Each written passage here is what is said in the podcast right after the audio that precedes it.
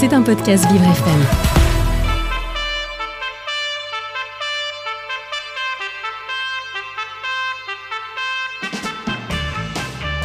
L'invité du 7-9, avec Dans le Noir, le restaurant qui bouscule l'essence. Noir, c'est noir Et l'invité du 7-9 ce matin, ce lundi matin 12 décembre, c'est Sabine Agege, experte RH chez Workday. Bonjour. Bonjour.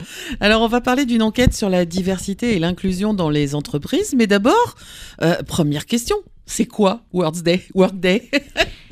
Eh bien, Workday, c'est une société qui fabrique des, des solutions informatiques euh, pour euh, améliorer l'engagement, euh, améliorer le développement individuel des collaborateurs, optimiser la gestion financière et puis aussi permettre aux entreprises finalement de mesurer tout un tas de choses et euh, notamment des, des indicateurs à la, la- la diversité. Donc peut-être on en reparlera. Ah bah évidemment, on va en reparler. À mes côtés, euh, Lucas Le Charpentier qui va mener cette interview avec moi. Et oui, bonjour Dominique. Alors Oui. moi aussi j'ai une, j'ai une question pour euh, pour Sabine. Alors on, euh, on est, vous êtes là donc pour nous parler d'une étude, donc une deuxième étude consécutive sur la diversité et l'inclusion euh, auprès de plus de 300 entreprises, si je ne me trompe pas. Alors quels sont les résultats de ces études?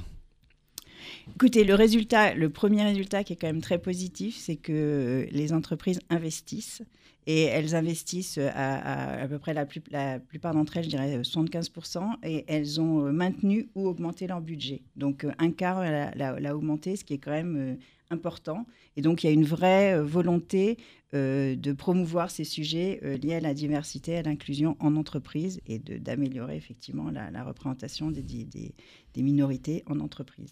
Alors, il y a eu deux enquêtes, hein, Lucas le disait, à un an d'intervalle. Quelle différence entre ces deux enquêtes, finalement? Assez peu. Euh, je dirais que les, chiffres voilà, sont euh, cohérents d'une année à l'autre et, restent dans les, mêmes, thèmes. Je pense que la, principale différence, c'est euh, un des moteurs, enfin, le, le principal, pour les entreprises d'investir sur ces sujets de, diversité et d'inclusion. pour cette année, c'est le besoin d'attirer des candidats. Euh, L'année dernière, on voyait plus euh, des, des thèmes autour de- du bien-être des collaborateurs et de leur engagement, qu'on retrouve, mais euh, plus bas dans le classement. Mhm. et et aujourd'hui, la nécessité voilà, de trouver de, de- de- de nouveaux talents euh, incite les entreprises à, à plus se pencher sur ces questions de, de diversité et d'inclusion. Mais oui, parce qu'il faut le dire euh, une bonne fois pour toutes, définitivement, même quand on est en situation de handicap ou qu'on est différent, puisqu'ici on est sur Vivre FM, la radio de toutes les différences, on peut avoir tout à fait les mêmes compétences qu'un valide ou, ou qu'une personne différente euh, autrement. Et, euh, et il faut vraiment inciter les entreprises à en, prendre, à en prendre conscience et à en tenir compte. Et vous faites tout pour à Workday. Exactement. Et justement, qu'est-ce qui émerge de cette de cette dernière étude que vous avez réalisée? Ben ça, c'est cette, volonté d'investir, euh, le fait que ces investissements, si au départ, euh, et les politiques en faveur de la diversité et de l'inclusion, si au départ, elles ont été aussi suscitées, il faut dire, par euh, des, réglement- des réglementations hein, imposées par, comme l'index égalité homme-femme, on sait aussi qu'il y, y a des quotas euh, des engagements à respecter en termes de, de- d'emploi de, personnes à handicap. Mais ce qu'on voit aujourd'hui, c'est que très, très rapidement aussi, il y a un enjeu de réputation et que et, de et quand on parle de la, la responsabilité essentielle de l'entreprise, on voit que finalement cet enjeu est important et que l'enjeu de, de la diversité, c'est devenu un enjeu commercial également. Euh, donc nous, ce, qu'on, ce, qu'on ce dont on a toujours été convaincus chez Workday, euh, c'est que pour innover, pour rester à la pointe, il fallait euh, une population diverse euh, en entreprise et représenter finalement euh, dans l'entreprise les différentes nuances qu'on retrouve dans la société. Mais, finalement, l'étude, elle, conforte aussi ça, c'est-à-dire qu'il y a aussi la nécessité pour, pour continuer à se développer, dans enfin, pour, pour que l'entreprise continue à se développer et à attirer des, talents, notamment, et des clients, hein, puisque cet enjeu de réputation, c'est un peu ça. Et ben, il faut aussi effectivement pouvoir euh, démontrer qu'on a une population diverse euh, au, au- au sein de l'organisation. Et alors, est-ce que vous, chez Workday, vous montrez l'exemple? on, le fait. Alors, on, a, on, a comme comme c'est nécessaire, publié notre index égalité homme-femme. Il y a encore des, des efforts à faire. Mmh. Mais comme partout, je dirais. Voilà, on le reconnaît, donc mmh. c'est identifié. Et je pense que ce qui est, enfin, ce qui est très important, alors l'index c'était une façon de le faire, mais ce qu'on essaie de faire chez, chez Workday, c'est vraiment de mesurer et de mesurer une situation de départ et les évolutions qui sont, qui sont liées en fonction des politiques euh, mises en œuvre. Euh, donc, euh, nous voilà, donc on a, on, a pris conscience en mesurant de, bah, par, exemple, de la faible représentation des, des, femmes dans certains postes. Alors, pour, pour notre branche aux États-Unis, comme on va un peu plus loin dans, dans, certains critères, c'était les femmes asiatiques. Ah et, donc, on a mis tout, un pla tout en place un programme de mentorat euh, donc, euh, qui, était plus spécialement destiné mhm. à cette population, même s'il est accessible dans l'entreprise à tout le monde, mais pour, voilà, pour euh, faciliter l'accès aux positions de, leadership aux, personnes qui, qui se sentent moins représentées dans mhm. ces postes-là. Quels sont les, les, constats que vous faites notamment sur l'accessibilité au numérique auprès de, ces plus de 300 entreprises auprès, desquels vous avez réalisé cette enquête? Nous, Alors, euh, j'avais euh, envie de citer un chiffre aujourd'hui qui était 54% euh, qui, au cours des dernières années, des entreprises ont investi. alors, dans, dans, le sens large, pas seulement au niveau informatique, pour leur environnement de travail, pour qu'il soit plus accessible, donc plus accessible à tous les niveaux.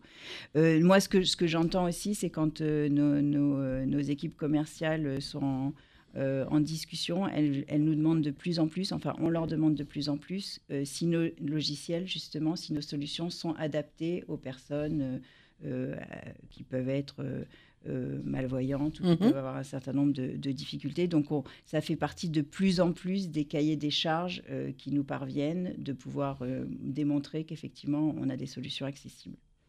Et donc, euh, votre, logiciel que vous, proposez est accessible à toute forme, euh, toute forme je dirais, de, handicap ou, euh, ou autre difficulté que peuvent avoir certaines, personnes. Notamment, vous parliez là à l'instant des, des personnes déficientes visuelles.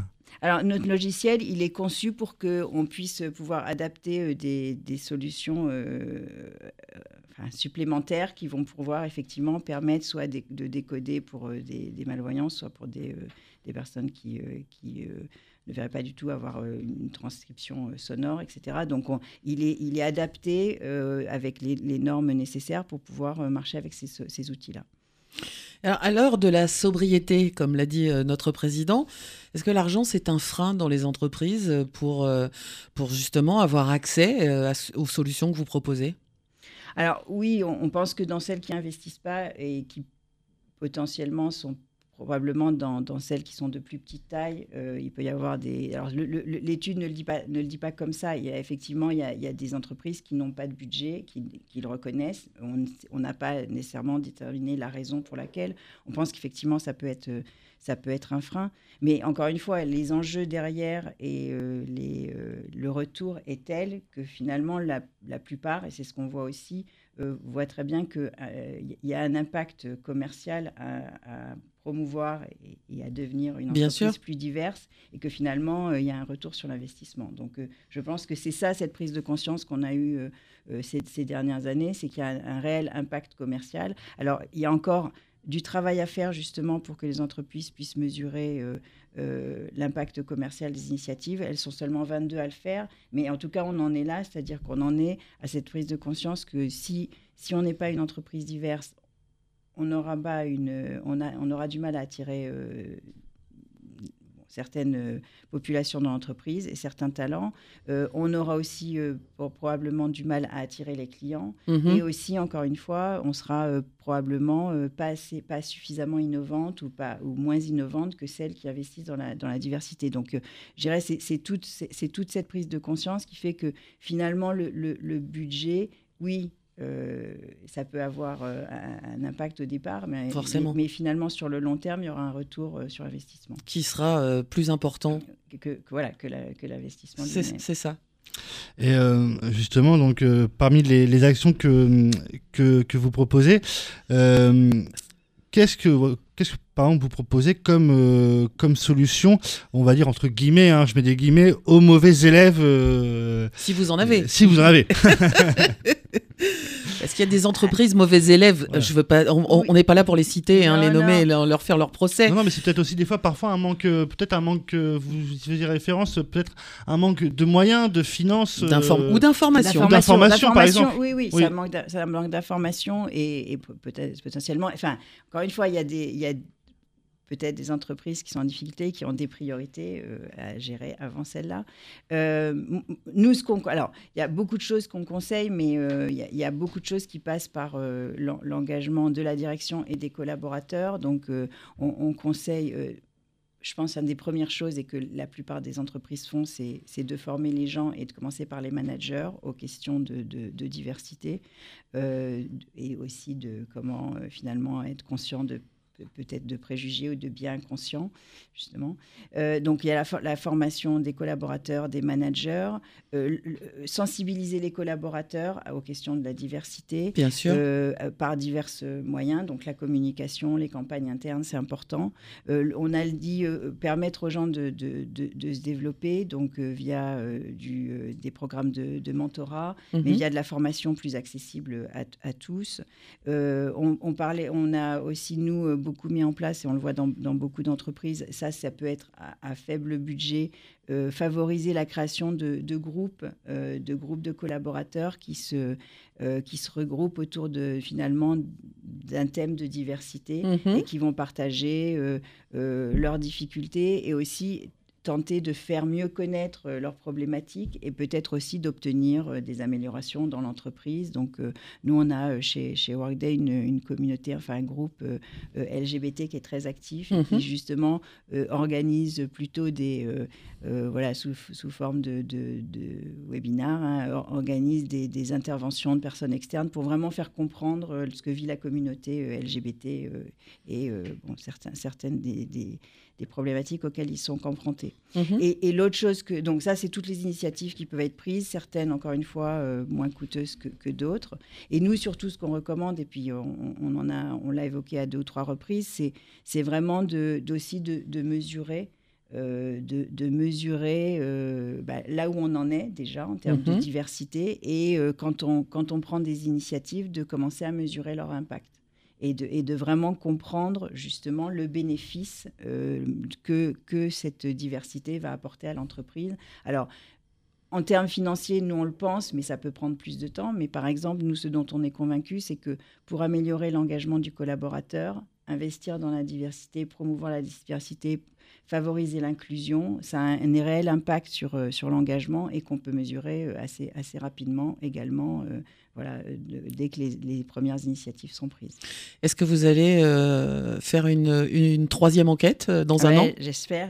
oui, oui. Alors, en plus, cette année, alors, on, on s'est arrêté, on s'est intéressé au- aux chiffres France, mais l'année dernière, on l'avait fait principalement pour l'Europe. Là, on l'a Mhm. étendu au, au reste du monde. Et oui, oui, enfin, je pense que c'est un sujet qui nous tient tellement à cœur qu'on qu'on veut voir euh, comment, euh, que- comment les entreprises euh, évoluent et s'emparent du sujet. On sait que c'est un investissement à long terme dans certains cas, hein, parce que nous, beaucoup d'entreprises euh, qu'on rencontre, elles ont aussi euh, des difficultés à trouver les bonnes personnes Bien sûr. issues de la diversité, donc à les, à les trouver, à les identifier. Donc on sait que c'est un que c'est un parcours qui va être qui va prendre du temps. Donc euh, oui, l'étude, il faut la, il faut la, Il faut la faire. il faut la continuer. Oui. Mais surtout qu'en plus, euh, les, les personnes, euh, entre guillemets, différentes, euh, quelquefois, elles ne le disent pas non plus. Oui. Donc, euh, Ouais, il y, a- y vraiment un travail énorme à faire. Il y, a, il y a un travail euh, en amont de, de formation, de sensibilisation, on le disait. Il y a un travail de culture d'entreprise. Donc, il y a, il y a toute une, euh, tout un débat sur comment, effectivement, on, on- on crée ces, ces rôles modèles ou ces personnes représentatives qui vont, qui vont permettre aux autres de s'identifier et d'être euh, et, et d'avoir envie de, de rejoindre l'entreprise. absolument. Et, d'avoir envie aussi, par- parfois, de, voilà, de, de, de s'exprimer. Tout à fait. Bien, écoutez, Sabine Aget, je, je, rappelle que vous êtes experte RH chez Workday, une société qui a créé notamment un système finance RH, planification et paie pour faciliter la vie des entreprises, des collaborateurs, mais aussi des clients. En tout cas, merci d'être venu nous parler de cette étude.